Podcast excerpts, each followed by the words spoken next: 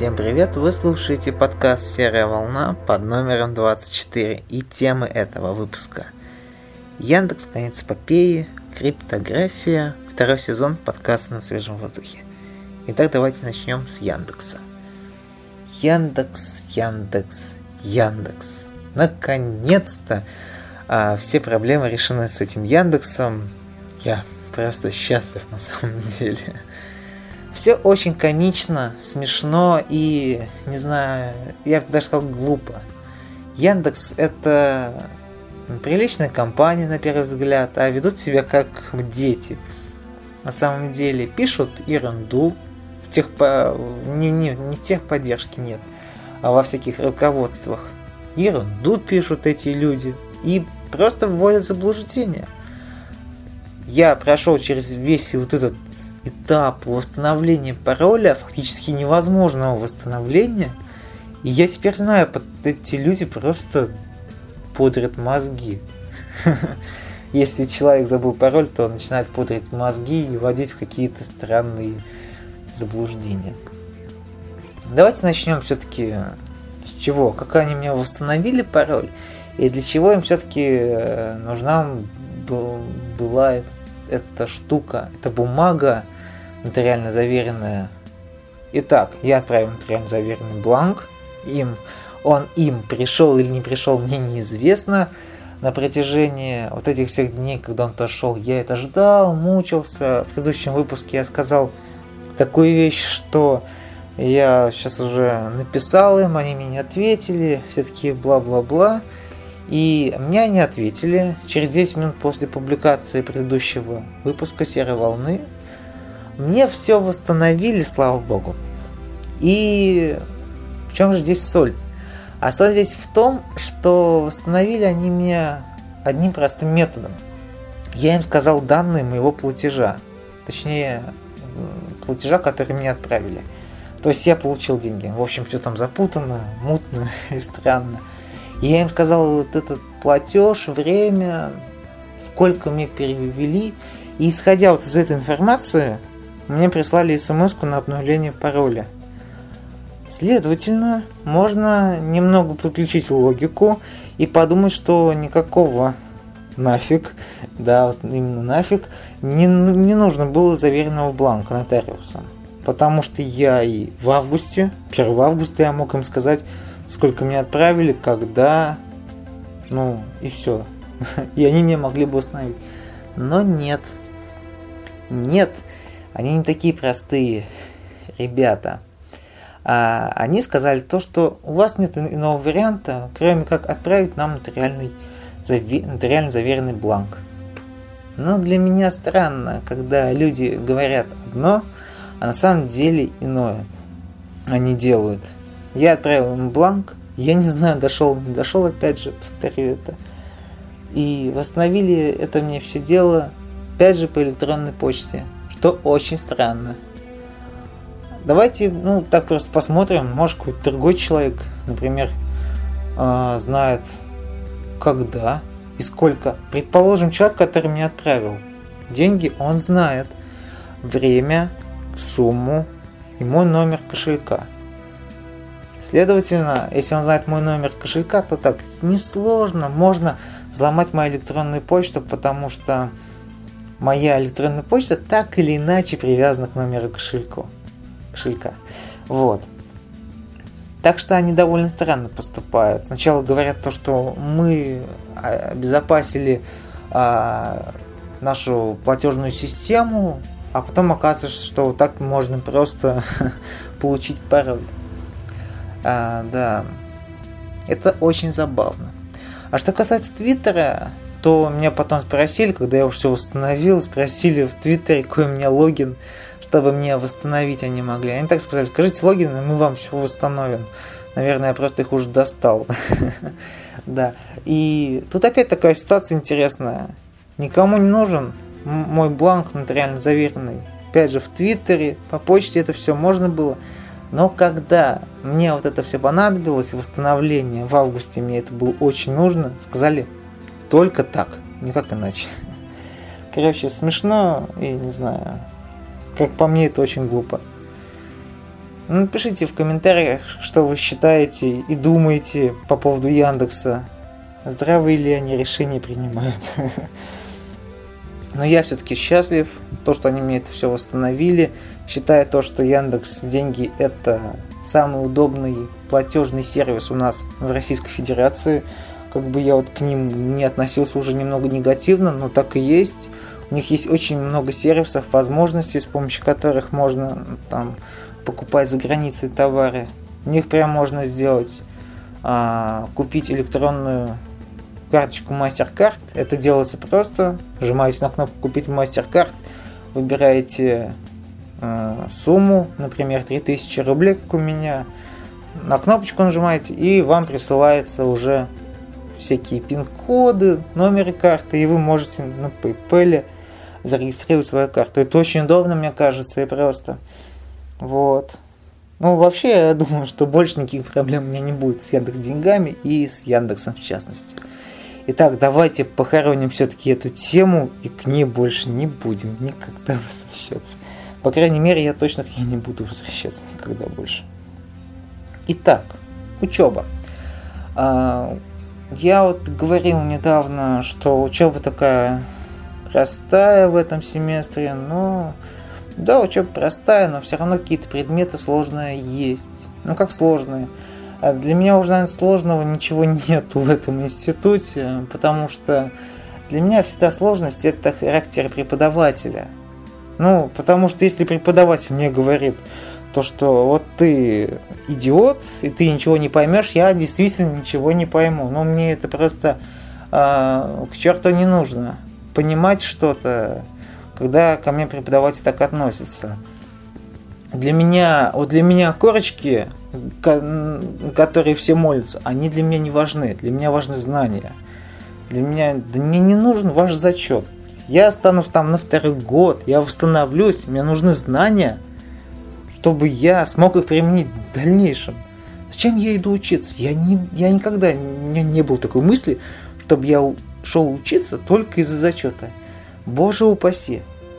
Когда я шел учиться, я шел учиться только из-за знаний. Я не знаю, я не знаю, зачем вообще идти учиться, если вы хотите зачет. Ну, идите в метро и покупайте себе зачетку. Ой, какую зачетку, диплом. Да. А, ну вот, у нас сейчас все просто. Я уже привык к этим преподавателям, так что мне уже без разницы, что они говорят, как они говорят. Ну, в общем, а, я давно понял, что эти преподаватели мне никогда в жизни толком ничего не объяснят я решил сам во всем разбираться. Хотя считаю, что если вуз педагогический, то преподаватель должен объяснять доходчиво и интересно. Но это же его профессия. И вот. Криптография. Так этот предмет называется. Вы знаете, хоть это и математика, я математику люто ненавижу, даже не то, что не люблю, а ненавижу. У меня всегда с ней были проблемы.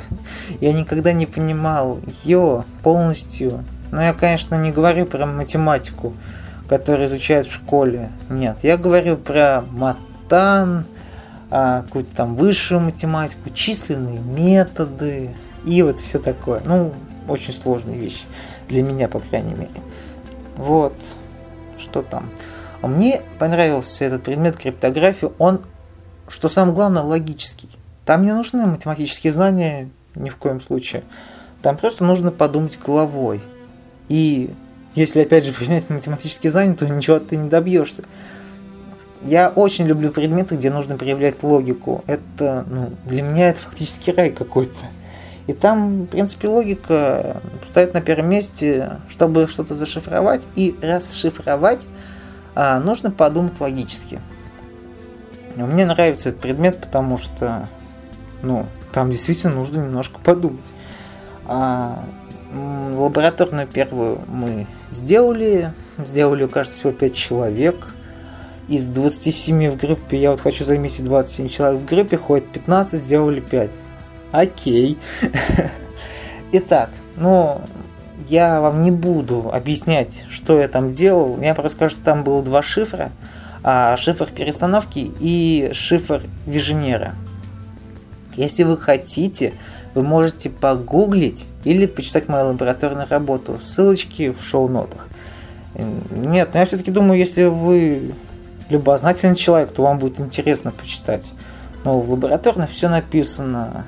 Это и как ну, делается этот метод, объясняется этот метод, так мои примеры наглядные и объяснение, самое главное, в конце объяснения. Мне кажется, что кому-то это может понадобиться или просто будет интересно для общего развития. Вот, криптография. У нас у нас сегодня была опять криптография. Нам задали вторую лабораторную, ничего не объяснили, сказали, вот э, вы скачали файлик, там все написано, объяснено. Пожалуйста, читайте, выполняйте, делайте какую-то там мегазащиту баз данных в Access. Я, конечно, люблю Access, да.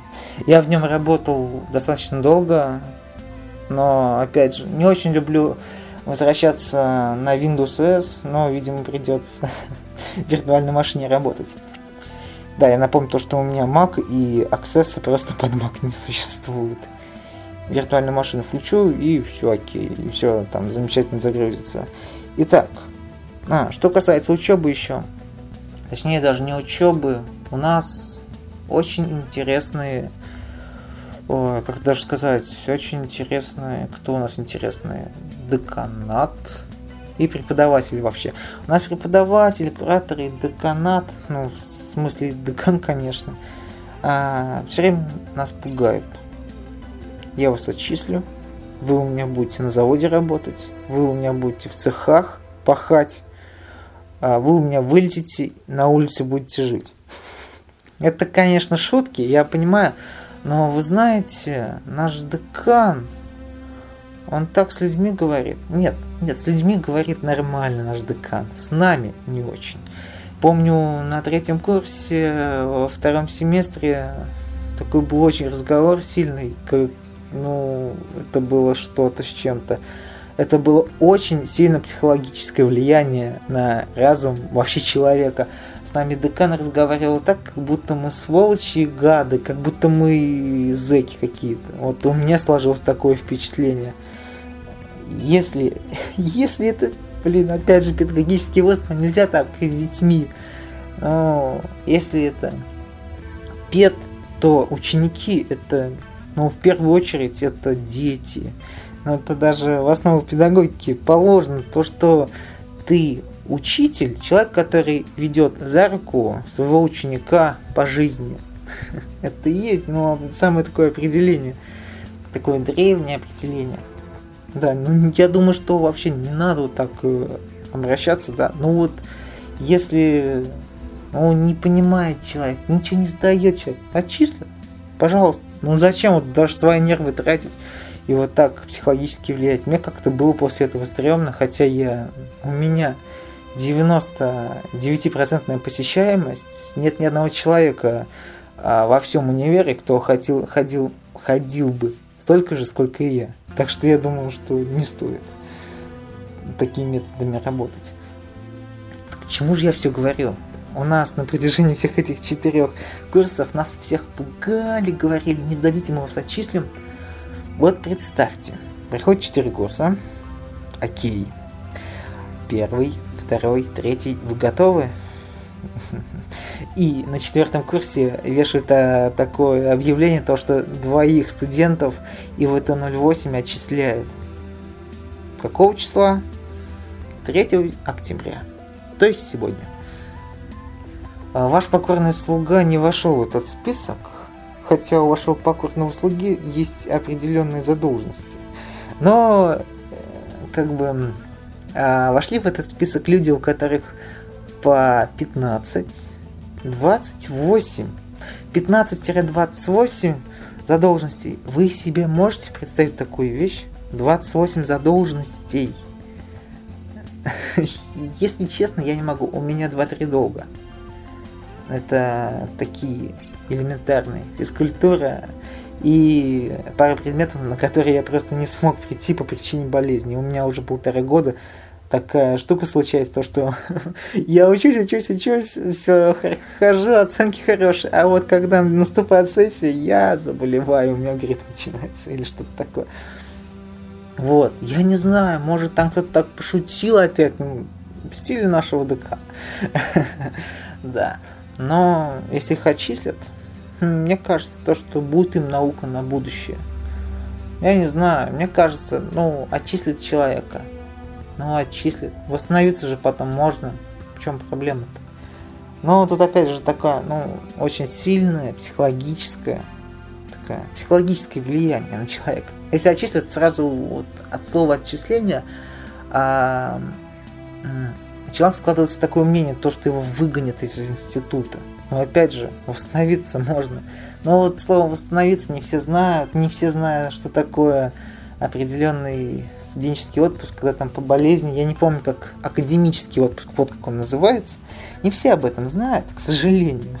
Поэтому не все могут защититься от таких нападок. Деканов, преподавателей, кураторов и каких-нибудь еще вышестоящих личностей. Я надеюсь, то, что у этих людей все будет хорошо, они найдут себя в этой жизни. Ну а у меня, у меня что? У меня осталось полгодика, потом диплом, потом госы, госэкзамены. Я думаю, что я все-таки сдам. Если я не попал в этот список, то уже по-любому сдам эти предметы. Да, у меня нет иного выбора просто. Да. Так, далее идем. Далее у нас темка такая очень интересная. Летом мы с Изгородом или с Павлом, кому как удобнее, начали записывать подкаст под названием, ну, собственно, подкаст на свежем, на свежем воздухе. Такая игра слов. А, записывали мы в несколько таком странном ключе. У нас был дневниковый стиль. Мы говорили, как прошла неделя, говорили о каких-то фильмах, аниме, играх, каких-то других вещах.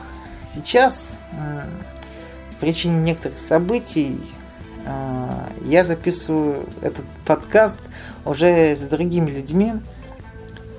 А, ну вот у нас второй сезон вышел, точнее начинает выходить. А, он стартовал, можно сказать, это второй сезон. Теперь у нас концепция полностью поменялась. Я считаю то, что час говорить о том, как неделя прошла, нецелесообразным занятием. А, я все-таки считаю, то, что нужно говорить о каких-то интересных вещах, и мы так и делаем. Говорим о очень интересных вещах, на мой взгляд, мы дискутируем, обсуждаем некоторые вещи. У меня уже целых три участника. Это не один участник, это целых три участника. А, это апостол Петр, Андрей Орехов, и завтра мы запишем подкаст а, с Ильей Лебедевым. Это человек, который учится, кажется, на втором курсе, я не знаю на каком, но кажется на втором курсе ВМК. Это такое высшее, мега высшее заведение. Мне уж стрёмно становится, что вот все, вот все, все, все учатся в таких высших заведениях, а я в каком-то в ГИПу. Мне прям, ну, не знаю, стыдно что ли. Да. Мы его запишем. И мне кажется, то, что это очень классно, то, что вот получилось у меня как-то так сделать, что я смог привлечь а, нижегородцев к записи подкастов. Вот все говорят то, что подкастинг, подкастинг мертв. Ничего подобного. Вот люди послушали мой подкаст, захотели поучаствовать, мне так и написали, мы хотим поучаствовать в твоем подкасте как-нибудь. Вот, хотели поучаствовать, поучаствовали. Теперь у нас на, на регулярной основе выходят подкасты. А с апостолом Петром мы записываемся в субботу или в воскресенье, или даже через неделю. Это как сложится ситуация. Может кто-то будет занят, может у кого-то там какие-то проблемы будут, не знаю. Ну, в общем, где-то регулярность так. Один раз в неделю или один раз в две недели. Где-то по выходным. А с Андреем Ореховым мы выходим по будням где-то в середине. Но это опять же зависит от того, занят человек или нет. Я не занят, сразу говорю. Да, вы слышите вот эти ужасные сигналы за моим окном. Я извиняюсь, но я ничего сделать не могу. Я закрыл окна как смог, но эти звуки настолько громкие. Да, а с Ильей а, Лебедевым мы будем завтра записываться. И завтра вы вечером сможете посмотреть на этот подкаст. А насчет тем. А вы понимаете, невозможно разговаривать с тремя разными людьми на одни и те же темы. А с апостолом Петром у меня какая-то такая а, странная, странная такая похожесть наших характеров, и мы можем просто поговорить за жизнь. И у нас это очень хорошо получается, кстати. Ну, то есть не на какие-то там гиковские темы. Хотя тоже гиковские темы у нас во втором выпуске были, но все равно он как-то так живой разговор получается. А с Андреем Ореховым у нас разговор на совсем разные темы. Мы обсуждаем фотографию. Я надеюсь, у нас будет в каждом подкасте какая-то какая-то тема про фотографию. Обсуждаем немножечко про игры. Это я про первый выпуск, мы там про игры говорили, про фотографию, про его а, хобби или занятие, не знаю, как это назвать. Но я надеюсь, что это может превратиться для него в профессию, потому что он действительно очень классные фотографии делает. Я ссылочку оставлю на его работы. Да, и с Ильей Лебедевым мы будем записывать гик подкаст. Мы там будем говорить о продвижении блогов, о самих блогах, об интернете самом, о веб 2.0. Веб 2.0 звучит вообще ужасно. Даже пошло как-то. Вот. Ну, просто изъезженное такое понятие, его уж все применяют.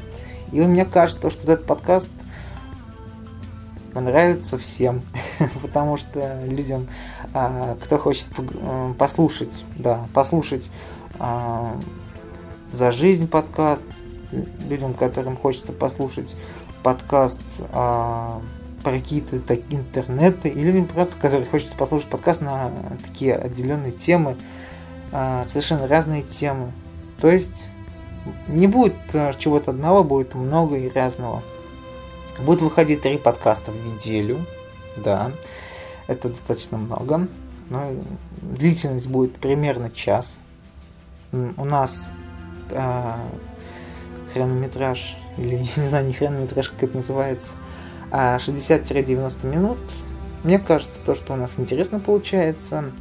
Обязательно послушайте и подписывайтесь на подкаст на свежем воздухе сезон 2. Сезон 2. Я думаю, что на этом можно заканчивать. Обязательно пишите свои вопросы, комментарии, отзывы. Пишите, какой я плохой, какой я хороший. Просто будьте счастливы и наслаждайтесь осенью. Всем пока, удачи, до новых встреч. Услышимся.